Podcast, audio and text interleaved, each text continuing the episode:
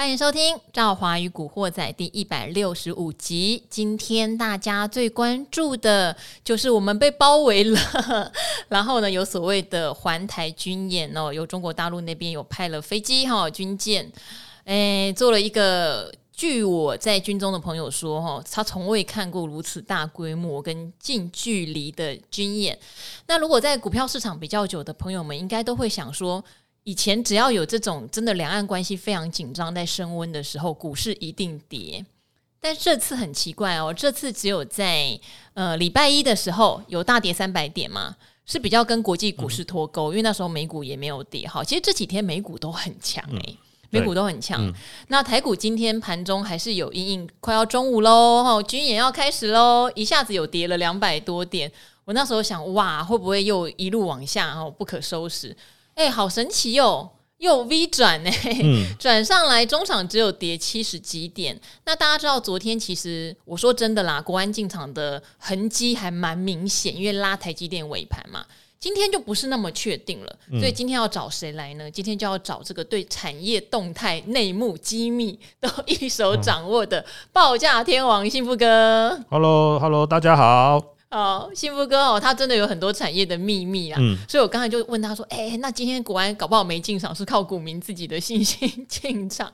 嗯”所以这边要来请教幸福哥哈，你觉得为什么从只有礼拜一反应之后啊？嗯二三四，大家对这次军演规模这么大，竟然这么淡定，这跟以前我们在股票市场学到的这种非经济因素还是会造成干扰，好像不太一样诶、欸。嗯，我觉得可以分为两个层面来讲了哈。嗯、第一个就是说，刚好现在美股是相对比较强劲的一个反弹段哈。嗯、那四大指数，美股四大指数现在都已经到半年线了。那我们这几天还是有受影响，而且我们的位阶相对低，我们在月线哈。那如果以跟美股同样要谈到这个半年线位置的话，我们大概还差了超过一千点哦。所以现在跟美股一千点，我们为什么有条件再谈一千点？哦，赵华现在满头问号。对啊，那我如果说呃，过去我们要跟着美股的节奏走的话，我们不要说这个半年线了哈，离季线都还有一段距离。所以刚好现在美股的部分是在。一个比较强劲的反弹，这是一个算是呃比较好的现象。再来第二个呢，就是说呢，我想最近哈，这个不管是中国或美国了哈，其实他们在今年的下半年，特别是第四季的时候，都有非常重要的选举。一个美国要这个其中选举嘛，要选这个议员哈。那中国有所谓的二十大哈，那其实这个都是会牵动到未来哈整个。所谓有关于一些重要领导人哈，他们未来的一个政治生涯的发展，所以我想在这个位置上哈，就是说，呃，既然发生了，那大概样子要先做一下了哈。但是你如果说演变成真的全面冲突哈，真的比如说哦，这个真刀真枪拿出来的话哈，其实这个其实我觉得几率是不高了哈。但是样子要先做出来哈，所以目前市场的评估就是说呢，呃，包括像是这个军演呐哈，甚至包括像是一些制裁动作哈。呃，但是你说要在全面哈，呃，往上做一个大规模的哈升级的话，几率是比较不高了哈。所以最好的方式，对不管是美国或这个呃这个中国大陆的领导人来说的话哈，样子做出来之后，然后先把就是该做的做好，然后呢，先去拉抬哈他未来选举的一个呃一个声势也好。因为我今天早上有看到一个美国的民调哈，就是裴洛西来了之后啊。民主党的支持度真的有上升。哎呦，之前真的是拜登一路因为通膨的关系嘛，支持度很差哦。对。那在政治学上哈，我本身是念行政的嘛哈，那我们有有念过政治学哈，就是说在政治学上，如果说你现在哈，在你的这个呃国内哦产生了一些嗯比较支持度比较差啦，或这个状况比较不好的时候，其实哦去找寻一个。对外的共同敌人去这样子的话呢，可以哈凝聚大家内部的向心力啦。就是有那种民支持政府的意识会上升。对对对对对对对，就是有点同仇敌忾，那大家就会暂时啊，内部的人就会暂时抛下哈彼此之间的纷争或歧见哈，那一致的来去做一个对外抵抗的动作哈。所以你可以发现，呃，佩洛西这次的出访，对于哈民主党的一个这个选情，确实有达到一些加分的效果。而且我还看到一个新闻，他讲的蛮有趣的哦。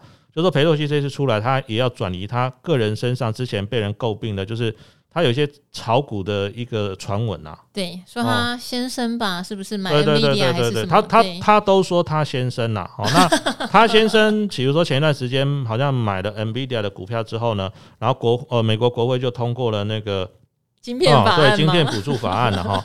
那甚至呢，有人把它过，那他要买 Intel 啊，然后他装 Intel 财报不好、呃、哦，有可能哈。那有人把它过去哈，这十几年以来哈，投资绩效有人把它做了一个统计哈，数字呢会高到让你吓一跳，嗯哦，而且我看完那个数字之后，我发现了、啊、不，你看裴洛西哦，对于这个拜登也好或川普也好，你看到、哦、他完全是不假颜色啊，嗯哦，把那两个人当小弟的感觉。我觉得如果以投资绩效来看的话了哈。在这个呃投资市场这一块哈，连巴菲特啊，股神巴菲特也要给裴洛西当小弟了。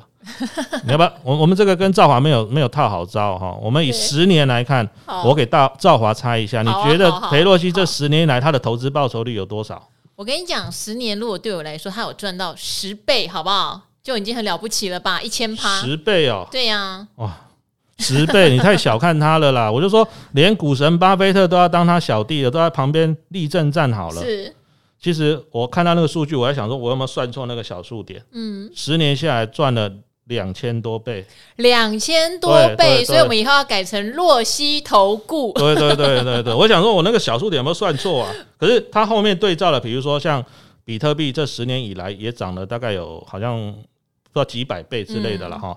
所以我后来我仔细去想哦，哇，这个数字很恐怖哦。大家去想，如果你今天手上假设有有假设一百万好了。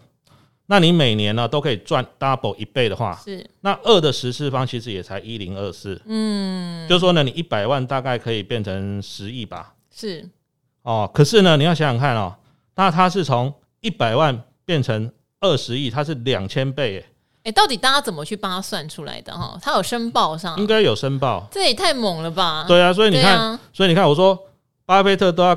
旁边立正站好，给他当小弟，我不是随便开玩笑的。所以，如果今天裴洛西做的一些决策，事实上可能都是对美股有利，嗯、我们可以这样解读吗？或许啦，哈，而且某种程度上，他也要转移这个公众对他可能之前哦。有一些这个股票上投资好像为人诟病，就是我找一个更大的事件，把前面那个大家在注意的事情把它盖过去嘛。这个我们也很擅长，呃，类似的哈。现在都没有人在讨论论文了吗？哦，哎，对哦，被你这样一说，好像有道理哈。马上大家就哇，这个要军演，又要这个什么时代设计，就就前面那件很重要的事情，大家就忘记忘记了哈。所以。当然了，我想这个这个也是一些所谓在市场上讨论的议题之一哈。不过我个人是认为说，大概哈这一次呃目前看起来哈，希望就是说这个这个军事演习能够依照它的一个时间表哈落幕，那让市场让台湾的股票市场不要说哦这个独立于这个室外，特别是人家已经在反弹，我们现在还还因为这件事情哈在低档区哈在那边宝宝修了哈。我觉得排撇除掉所谓政治的这个。单独单单独事件的影响的话，了哈我们跟国际股市的接轨才会比较正常一点了。对呀、啊，像今天雅股表现也普遍不错啊。嗯、好奇怪哦，人家后院在失火，大家雅股纷纷涨哦。是啊。但还有一个很奇妙的现象，就是裴洛西今天是去南韩。对，对对。但去的话，他这次不像上次拜登第一站就到三星哦，他这次不看三星了。嗯。而且南韩的外交部长尹锡悦跑去柬埔寨，不在那个诶国内接待耶。嗯好，这些都都让人家充满问号。当然，大家都联想到，就是因为这次美国晶片法案优先就在抵制什么呢？抵制中国大陆发展高阶制程。嗯、三星在中国大陆投资了非常多的高阶制程，嗯、所以你知道吗？这一次台积电没有选边站的问题。好，中美贸易战大家都要选边站，台积电很明显已经被美方对拉过去了嘛。可是三三星还有啊，三星还有美中，它到底该怎么摆平的问题哦。对，所以你觉得在这样的情况下，哈？很干脆的当美国人好，还是现在我有两个爸爸好？呃，应该这么说啦。其实现在韩国的处境也是有点尴尬了哈。哦，不止说三星没有跟这个裴洛西会面，甚至连呃这个韩国的总统啊，现在也在休假中了哈。那最、啊、最后好奇怪，最后就说哦、呃，可能这个下午的时候会会通个电话哈。其实没有没有正式见面，也就是说，其实哦。呃，现在来看，你你以韩国的地理位置，你不管选哪边站啊，处境都会比较尴尬一点。所以现在干脆就说，哎，我派也是一样，他们的这个议议会领袖来去做接待，哈，就是我有接待你了，但是呢，我不要一下把层级拉到这么高，哦，那也避免就是说接下来可能还有一些呃这个后续的一些成呃。状况了，还要再去处理，这个也会比较麻烦。像现在我们一些什么水果啦，这个鱼鱼产呐，哈，这些都被禁的话，那可能接下来我们的这个农委会就要贴呃一些补贴的政策。像现在好像学生的营养午餐哦，可以可以吃到了一些鱼就会变多之类的了哈。哦，石斑鱼啊，嗯、石斑鱼啊，竹夹鱼啊，甚至以后大家就会有白带鱼啊，当营养午餐之类的了哈。就是当然这个情况。哦，这个政府后面就必须要有一些，比如说哦补救或补助的措施。那我想韩国在这方面来说的话，他们可能认为说，那我我暂时先冷处理了，我不要高调去处理它了哈。那让这件事情呢，就是啊顺顺那鬼的话哈，不要造成更大的一个冲击了哈。所以我想呃每个每个每个呃地方或每个国家，甚至包括像企业的领导人，他们都可能有自己的一些呃想法跟规划了哈。所以我觉得在目前来看的话，韩国的做法应该就是我双方都不得罪了哈。那希望在这样的情况之下呢，能够。好好的去发展，不管它，比如说跟北韩的关系啦，哈，跟中国大陆关系，那对美国呢也是采取一个友好互惠的情况哦。对啊，你看二零一八年尴尬的是我们，现在尴尬的是韩国，嗯、他们自己要好好的想哦，因为其实台湾在中国大陆并没有投资什么高阶制程哈，比较多是成熟制程。当然，现在成熟制程在大陆是有点压力的，包括他们本土自己厂商的崛起，加上受到美国的制裁嘛，好，所以压力比较大。但高高阶制程的部分，台积电全部都放在台湾。嗯对所以不像三星这么的，嗯，好，交给他去处理了啊，他的智慧。那我们这几天也提到一个现象哦，就是我们发现其实呃，自从七月开始哦，嗯、真的营收很明显出现败相的公司就越来越多了。哦，这个其实在古惑仔也常常提醒大家，是第三季是我们企业财报很严峻的一个考验期。嗯、你会看到越来越多人哦，结出来的获利啊，或者结出来的那个营收数字怎么衰退这么多？好。但这个观察期非常重要，因为很多人也已经跌到他疫情前的股价了。嗯，对，今年赚的其实比疫情前多哦，是，就是股价已经回到疫情前。嗯，再多的利空爆出来哦，好像大家也都麻痹掉了。嗯，好，所以今天幸福哥来呢，因为我们七月营收也陆续出炉，以前都说新出炉的都会是好成绩的，哎，这次不一样。嗯。嗯其实有的成绩瞒不住了啦，嗯，直接就公布年减月减哦。可是这些公司有的公布出来，反而也没有什么跌了。对，所以新福哥帮我们来拆解一下哦，七月值得留意的哪些营收惨，但是可能哦已经要触底的产业。呃，其实哦，我个人是这样的哈，就是说呢，股价哈永远会领先基本面了哦。那特别是今年初哦，甚至在去年底这一段时间哦，其实很多的科技厂都。还看得蛮乐观的了哦。那我们那时候其实来上节目都有提到说，我们对于消费型电子产品的看法是比较保守。嗯，那经过了三到六个月之后，诶，真的坏消息出来，可是股价呢已经都跌了，可能有的腰斩啊，甚至跌了超过五成的都有哈。那在这个位置上，其实如果大家仔细去看的话了哈，呃，通常我们常讲的就是如果股价哈它在高点哈利多不涨。或者说呢，股价在低点哦，利空不跌哈，是不是就有机会开始哦，呃，酝酿一个所谓转折点哦，转折点。那当然，高档的转折点其实大部分呢都是直接就往下砍的啦，哦，没有跟你客气的哈。但是呢，如果以这个在低点要打底的话，通常它会是以时间换取的空间，慢慢把这个底型打得比较完整一点，那筹码也可以洗得更干净一点。差别是。高档的利多不涨，它可能下去的速度会非常快哦。但是如果低档的利空不跌，它可能需要花一段时间来去营造那个底部哈出来，这是第一个哈。再来就是说呢，我们刚刚前面讲到哈，如果股价会领先基本面可能三到六个月来说的话了哈，那或许在第三季了哈，这些公布可能比较差的，比如说财报啦或月营收了哈，他们没有再出现往下跌。那我觉得接下来是可以观察。那我的意思是说，不是大家说啊，马上这边就进去抢，比如说手机概念股啦，或什么 NBPC 的概念股，而是说你要去看说哦，它在这些消息公布之后，股价怎么反应哦？啊，法人怎么样去评估它？有没有回过头来买呢？还是持续的去做调节？那如果说呢，都呃慢慢这些所谓的筹码的因素哈，利空因素或技术面的利空因素都慢慢化解的话，或许呢第三季就是它打底酝酿的一个时机点，但是。真的要起涨之前，我觉得第三季可能还抓的抓的稍微早一点，可能最快最快了哈，也要进入第四季哈。那我想，其实我们在今天的达人秀节目里面有稍微提过，比如说像手机哦，快的话大概明年第一季哈，对，就会看到这个年增率转为是正的。那如果照这样来推的话了哈，不可能说当你手机开始卖的好的时候，股价才开始涨，因为市场上一定会有人先知道。哦，就像年初的时候，或许我那时候讲说，哦，今年这个手机可能大家比较小心一点。联发科在一千、一千二，大家用啊，你在笑诶，这营收这么好，三月创新高，你讲联发科不好，大家会觉得你好像是天方夜谭或胡说八道哈。可是等到股价真的腰斩的时候，大家回过头来看，哦，这个公司说啊，我库存有点高啊，手机有点卖不动啊，其实。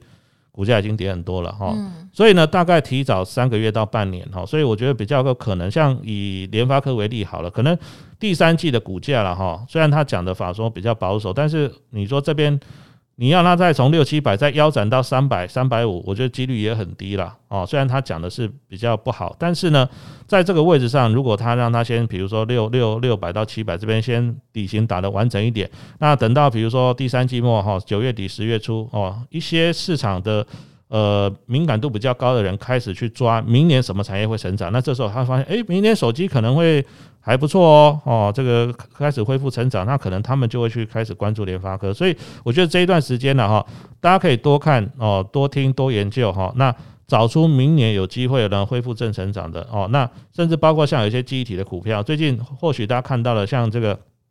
南亚科等等哈，这个七月营收表现也不是很好，可是大家就发现哦，美国的这个美光啊，哦等等啊，哈，或者说看这个成熟制程，像半导体，像联电，其实最近呢，哈，大概也是在这个四十块这附近来回震震震荡哈。大家都知道成熟制程不好嘛，好，成熟制程有点供过于求。可是如果大家去看国际也是这个晶圆代工大厂哦，这个格罗方的 Global Foundry 哈，其实人家的股价也都已经回到了半年线，所以我觉得现阶段来看，我们先扣除掉哈所谓的这个两岸政治。哦，这个紧张情势升温这个情况之下，其实目前呢，哈，美股的反弹哦是还算不错哈。那产业的部分呢，如果坏消息接下来如果有出现类似像利空不跌的话，那这个接下来可能会是我们第三季，因为现在已经八月了嘛，哈，你有八月、九月可以去再做研究、做观察，是不是呢？某一些特定的产业呢，在明年有可能从衰退哈改为呢进入一个复苏的成长期哦。哎，时间真的过好快，对对对，已经八月了，对，已经八月了。还记得我们那时候刚开始俄乌战不久，发现股票市场是有一些危机，开始往下修正的时候，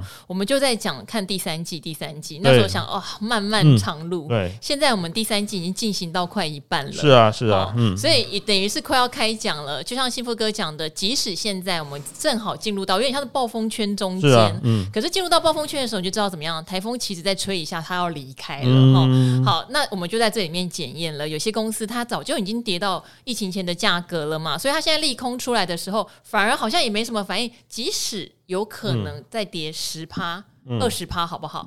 但是你说它要再腰斩一次，好像比较没有这个可能性。不过我觉得这边还是要强调，我们讲的是过去它的历史很稳定的一些绩优龙头公司。对，如果是很二线、三线哈，以前的获利其实呃在这两年它是暴暴增十几倍的那种就不一定哦。哦，那我就不一定，它可能腰斩会在腰斩，这个我真的无法保证。对。可是像刚刚提到，不管是像南亚科这种记忆体的龙头级公司，或者说像呃像联电哈，当然联电还没有回到疫情前的价格啦。像世界先进，虽然它并不是大哥，可是它规模也蛮大哈。像这种回到疫情前价格，又是比较有龙头级水准的公司，大家真的可以优先来考量。嗯，好，还是强调三线、二线那种突然这两年呃多赚十几二十倍的，不在我们讨论的这个范围里面，还是要多关注。好，那这边的话也来回答一下呃听众朋友的问题，有一题很可爱哈，它也许跟股票市场比较没有关系，但是跟大家就业。就是为什么选择这个行业有关，我觉得很有意思，所以今天趁幸福哥来，我们也来讨论。因为幸福哥也是不务正业，好，他也是念的科系跟后来做的事情不一样哦。好，他说呃，想问一个跟投资没有直接关联的问题。他说呃，正好女神你好，想问一个跟投资股票无关的问题哦，因为提过自己为什么会投资启蒙呢？跟财讯哦，就是我第一份工作有关。那为什么一开始我想当记者？好，因为他觉得社会上 很多人对记者媒体有不好的评价，哈、嗯，就是小时日不读书，嗯嗯、长大当记者。OK，我听了，好，就是就业以来一直听到这句话。其实以前不会耶，嗯，我就业的前五年，大家对记者是。有憧憬的，嗯，对，但后面就真的点点点哈，薪资待遇也不佳，常常工时超长哦。想知道赵华对新闻跟记者的热忱从何而来哈？为什么一路坚持至今也能跟投资相辅相成？哦，他这边还称赞我聪明又厉害哦，为什么不会像瑞涵一样想转往金融业做投资工作吗？或者凭借着美貌当财经王美吗？嗯、好好，他这么问是因为小弟我是从新闻系刚毕业的，嗯，好，准备进社会了，但是对新闻业有很多的担忧和迷惘。哎，你好成熟哦，因为你刚毕业才二十二岁吧？嗯，差不多。我的员工二十二岁，好像没有像你讲话那么成熟。哦、好，那你就觉得说产业环境不好啊？然后获利的管道日益缩水，趋势向下，转型方向更是不明朗，总觉得很难待下去，所以想知道我对新闻业的想法啊，很爱我的节目哦，也是台湾财经节目圈最耀眼的舞台 C 位。二十二岁怎么讲话可以这么的哇，很老练呢、嗯、的社会化？嗯、对对对对对。好，那我很简单的讲一下，等一下让幸福哥也分享一下他怎么选职业哦。因为我也是念那个算是传播学系的哈，世新大学，嗯，对，所以。毕业的话，大家很难免，要不是就是找记者的工作，要不就就找行销的工作。事实上，我毕业的时候，以财经记者来说，当时还算有点地位的工作哦。嗯、因为你会觉得到这一行，你去跑上市贵公司，你会听到很多的消息，你可以投资，嗯、甚至那时候还有例如开法说会塞红包给你，希望你美颜。可是因为我待的叫做财讯，财讯是一个比较喜欢挖企业内幕的杂志，当时哈，所以进去是绝对一毛钱都不能拿的啦，好，但是我也受到很好的呃投资的训练的。我一开始选财经是因为我在大学的时候家里有点变故，所以后两年完全是靠自己打工赚学费、赚生活费。嗯、说真的很穷很穷，穷到我们班跟我好的女同学都会送衣服给我，因为我都会穿那种破到领口都是那个皱起来的 T 恤，然后他们就觉得受不了。就会送衣服给我这样，但我没有觉得苦哦，嗯，因为幸好年轻嘛。但那时候内心就有埋下一个种子，就是说，嗯，那我以后可能要多了解理财方面的东西，要不然怎么翻身？嗯，整个存款就几万块钱这样子。好，那而且我大学的时候也因为我从屏东到台北来念书，世新是个很活泼的学校。说实话，我是有点内向的，因为跟我在屏东的环境差太多了。嗯，我根本没想过我要当记者。所以那时候我到财讯的时候，我是先当编辑。可是我一个优点就是，我会觉得说，就像你讲的哈，这位这位听众讲的，你当编辑其实不太容易在这个以呃挖独家新闻为主的产业里面拿到好的薪水、好的地位、好的尊重。所以后来我就想，那我还是得像这些哥哥姐姐一样出去跑新闻。我就勇敢的，哎、欸，我是那种打电话手会一直发抖的。不要看我现在这样，嗯、对，好，然后我就这样开启了我的记者生涯。但我没有去想太多，这个产业是不是慢慢的变成夕阳产业，或者是被人家觉得很诟病？因为我觉得有一个定律，我想幸福哥等一下也会觉得是这样。嗯嗯、其实，在职场上，你真的很认真想要做到出头的人，我觉得只有百分之二十。我必须这么说，嗯、在各行各业，我觉得都一样。好。就是大部分人都会觉得，嗯，做的普普通通啊，我为什么要那么累？要我多做？为什么？我想休假。好，可是当时的我是非常拼，就是我根本不会去想这个产业有没有没落，我只想知道我能不能拿到我这个礼拜、我这个月的独家。我能不能？我甚至有去采访的时候，我身体不舒服，然后我的受访者迎面而来的时候，我就突然说：“你等我一下。”然后我转头就开始呕吐，然后我的受访者就吓呆，说：“嗯、你先回去休息。”嗯，我说不行，因为你很难约。我说如果我现在回去了，我就约不到你。我这礼拜我就开天窗，我真的不行，我没有办法放过你。后来他还送我去医院，说：“没关系，那我等你看完医生再看怎么样，我一定会让你放，你不要担心。”这样。所以就是我觉得，对我来说，你选择了这一行，你不要去管什么投报率好不好，你先想你有没有做到在这一行里面你是前百分之二十、前百分之十。其实那时候的我一心只想这件事情。然后当你想这件事情的时候，再加上我觉得我刚好非常喜欢数字，非常喜欢投资这个领域，又可以给我很多投资的资源和了解产业的管道，嗯、我就做得很开心。好，我觉得很简短这样讲好了，因为后面落落场。嗯、那当然之后我在我的职场上的表现相对也是还 OK 的啦，就一路做到现在嘛，嗯、在东森财经台，呃，也是从平面跳到财经台，说是很少很少很少人这样。嗯、因为我前面大半的工作生涯都在平面媒体，能够到电视台然后露脸说话，其实是一个很大很大的转折。好，这边就都略好不好？嗯、有很多辛苦的事情都略。可是重点就是在你选择这一行的时候，如果你做到这一行的顶尖，好不好？前百分之二十的话，事实上你也不用担心酬劳，会有很多人看见你，会拿到好的酬劳。嗯、简单的说就这样。嗯，哦，如果要听很深入的故事，很多啊，三天三夜讲不完。嗯，好，那我们来听一下幸福哥哈，从公共行政相关的科系变成分析师哦。嗯，对。其实，如果以目前台湾的新鲜人工作环境来说的话了哈，除非了哈，你是念那个科技相关的哈，比如说什么台青交那一类的哈，这个出来可能起薪还不错。那剩下的哈，非科技业的文组为主的话了哈，其实大家的起薪应该都高不到哪里去啊，除非你什么国外拿个什么名校的那个 MBA 或硕士学位，那个当然起薪就不一样哈。那正常来说，如果你是大学本科毕业的了哈，那非科技业背景的话，其实可能起薪都现在应该都平均都两万多块，应该要要谈到三万以上，除非你有比较特殊的技能之类的哈。来东升，东升起薪三万块哦，那还不错啊，还不错啊。但是我第一份薪水在平面只有两万出头，嗯，嗯，哦，对对对对对，哦，所以我觉得就第一个重点还是看你本身想要往哪个方向发展了哈。如果说你还愿意走这个新闻啊或传播哈这一些相关本业的话。那因为其实里面还有分很多细项哈，像有的人可能比较喜欢财经啦，有人可能比较喜欢跑这个政治线啊，有的人可能比较喜欢跑这个社会线。那你要知道说你比较有喜欢的那个路线在哪里？当然有时候你要踹过才知道你合不合适了哈。你可以先先多方去试试看哈，这是第一个哈。那从去里面找出一个一个你比较喜欢的这个方式或比较喜欢的一个运作模式哈。那再来的话就是说呢。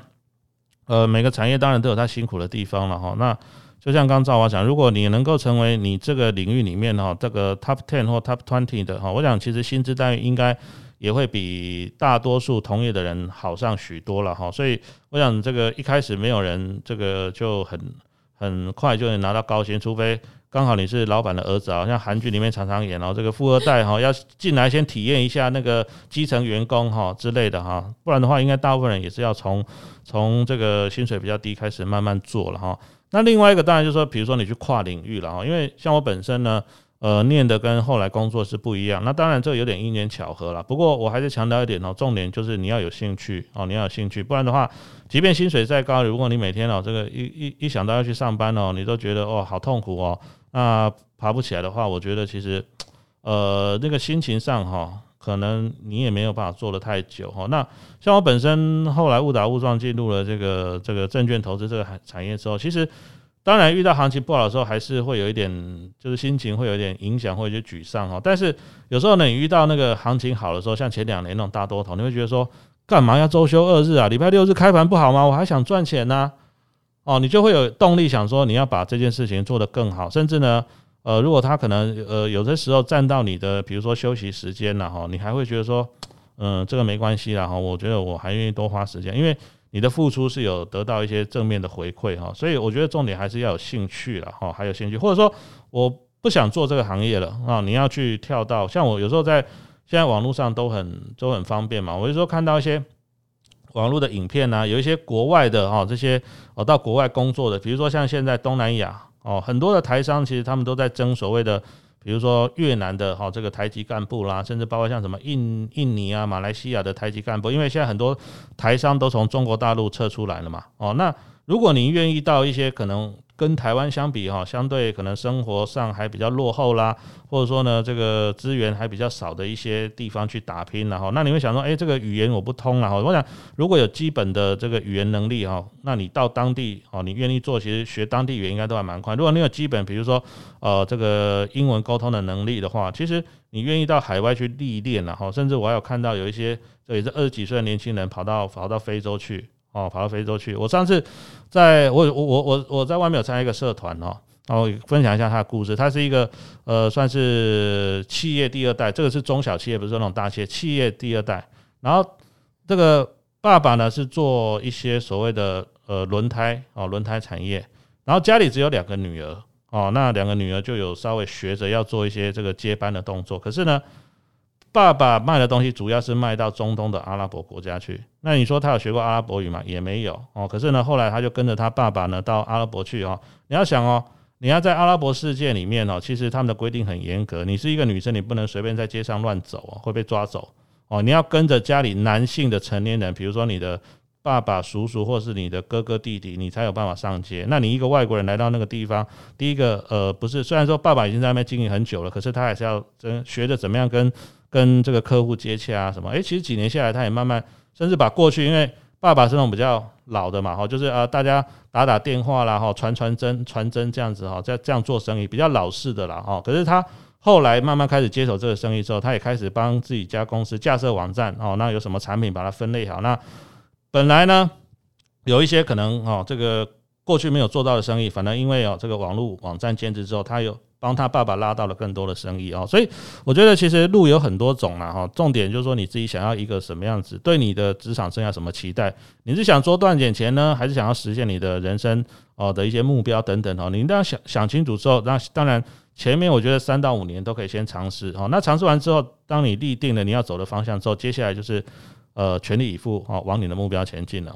嗯，因为说到职场，我觉得我们可能都真的可以讲很久。对对对对，都可以讲很久。哦，就是我在每一份工作的时候，就是我也有换工作，嗯，因为你做一做，呃，我那时候给自己的方向是，我在这份呃媒体，我至少要做两到三年，我觉得这是最基本的，不要乱跳槽。就算没有加，我觉得薪水向来都不是我第一 care 的东西。那我的会怎么样？第一，你刚去，你一定都是先学嘛，人家先给你东西，然后再来就是你要付出嘛，就变成你越来越厉害了，你可以贡献呃这个媒体很多的独家或者很多不同的想法，让它卖得更好，或者影响力更大这样。然后当有一天我发现，好像我在这边我没有办法。学到更多，而是我一直在掏的时候，嗯、我就可能会转职。嗯、好，那我还记得每一次转职，它都会有一些不同的挑战。例如说，我刚到东森财经台的时候，我要早上四点上班。嗯，但是我在前一份《Money 钱》杂志的时候，我可以睡到自然醒。嗯，因为它是月刊，它是月刊特性的。嗯对，月刊特性的话，就等于在每个月要截稿的时候，稿子有截出来就好了。嗯、但是我也必须说，那时候在月刊也很辛苦，是几乎一整呃一年好，假设十二期好了，可能有七期的封面大故事都是我制作的。嗯，哦，是真的就是一直在很拼的一个状态，人生也很想停下来休假，但是就是一个接一个的挑战这样。所以当时从可以睡到自然醒，爱约谁就约谁，就变成说我早上四点要进公司看早班。对，其实挑战很大，可是那时候想，我答应了就答应了。嗯，你答应了，你就会做到的。嗯、你不要再去把你的困难或者什么薪水那些通放在你的眼前，先把阻碍放眼前，你就走不过去。你就先把你的想做到的水准、你的目标、你的呃想达到的能力放在眼前，这些薪水、职称什么就会跟着来，包括机会跟贵人。我现在讲好像老人哦，对，真的。然后老人，可是因为我在路上就遇到很多的贵人帮我，包括幸福哥也是我的贵人呐。哦，不敢不敢。对啊，你看报价天网有那么多，花了一年花一百多万买的资料，跑到我节目上面来讲，对不对？我觉得其实有时候哈，你不一定说一定要找到，像像像有些人可能会去，比如说我要认识谁认识谁才才有办法这个有机会发展。可是常常有人讲一句话，他说有时候你。就是你自己最好的贵人哦。当你呢，把你自己的不管是一些呃工作上的一些绩效啦，或者说你的待人处事，当你把你自己提升到某一个层次的时候，有时候不是人家哦，不是说你还要去拜托人家给你什么机会，而是人家觉得说，诶，你可以找你过来，可以帮我哈，一起做好什么东西，然后，所以有时候换个角度想了哈，出奇了哈。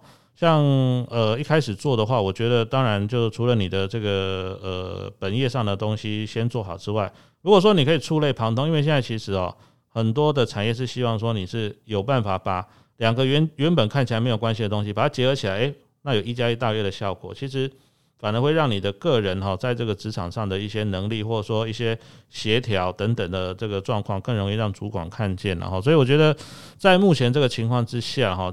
其实进到任何一家公司了哈，刚开始可能都会比较基础。我我还记得我进公司第一件事情在做什么，就是又给赵华拆看，我们又没套好。你觉得我进公司第一件事情要做什么？帮长帮前辈引印东西？不是，不是。我记得，因为我刚好进去的时候哈，因为也是那个金融公司、金控公司然后，以前还没有金控了哈。一进去的时候在干在干嘛？在帮忙发股东会纪念品。哎呦！